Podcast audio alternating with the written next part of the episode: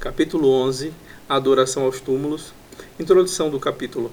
Em toda parte, muito da história humana honrando a morte através de elaborados rituais fúnebres, túmulos ornamentados e sepulturas decoradas com festivais comemorativos e adorações, tem guiado para uma grande confusão e desencaminhado na religião. Em consequência, muitos dos seres humanos envolveram-se em certas formas de adoração de túmulos. De fato, a religião da maioria chinesa, que representa aproximadamente um quarto ou um terço da humanidade, são adoradores de ancestrais.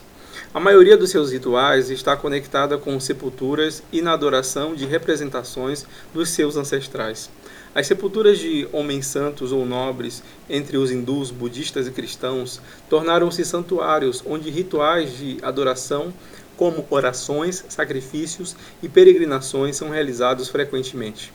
Com a passagem do tempo, governadores muçulmanos e as massas desencaminharam-se dos princípios fundamentais do credo islâmico e começaram a imitar as práticas politeístas das nações não islâmicas ao redor deles.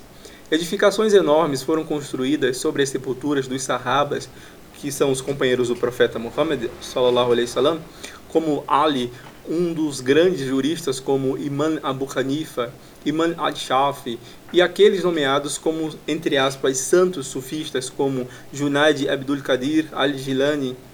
Em tempos mais recentes, essa prática da construção de santuários inclui até as sepulturas dos líderes de movimentos sociais, como Muhammad Ali Jinnah, o fundador do Paquistão, e Muhammad Ahmed, o chamado Marji do Sudão. Hoje, muitos muçulmanos ignorantes viajam grandes distâncias a fim de realizar os rituais religiosos de tawaf ao redor desses túmulos.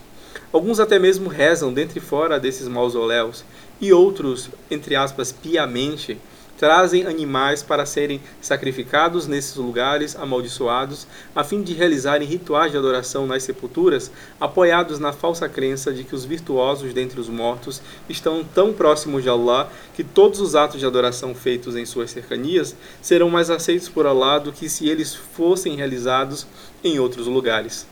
Já que esses indivíduos mortos foram abençoados, tudo que estiver perto deles deve ser também abençoado.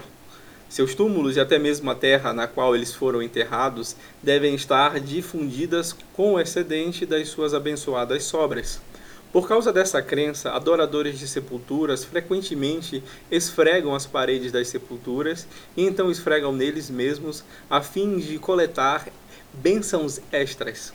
Frequentemente, eles coletam a terra aos arredores das sepulturas na inútil crença de que a terra tem uma força curadora devido ao efeito das bênçãos manifestadas por aqueles que estão enterrados lá. Muitos dentre certas facções xiitas coletam argila da Karbala, onde Imam Hussain foi martirizado, e as preparam para se tornarem pequenos blocos que servem como anteparo para a testa durante as suas orações.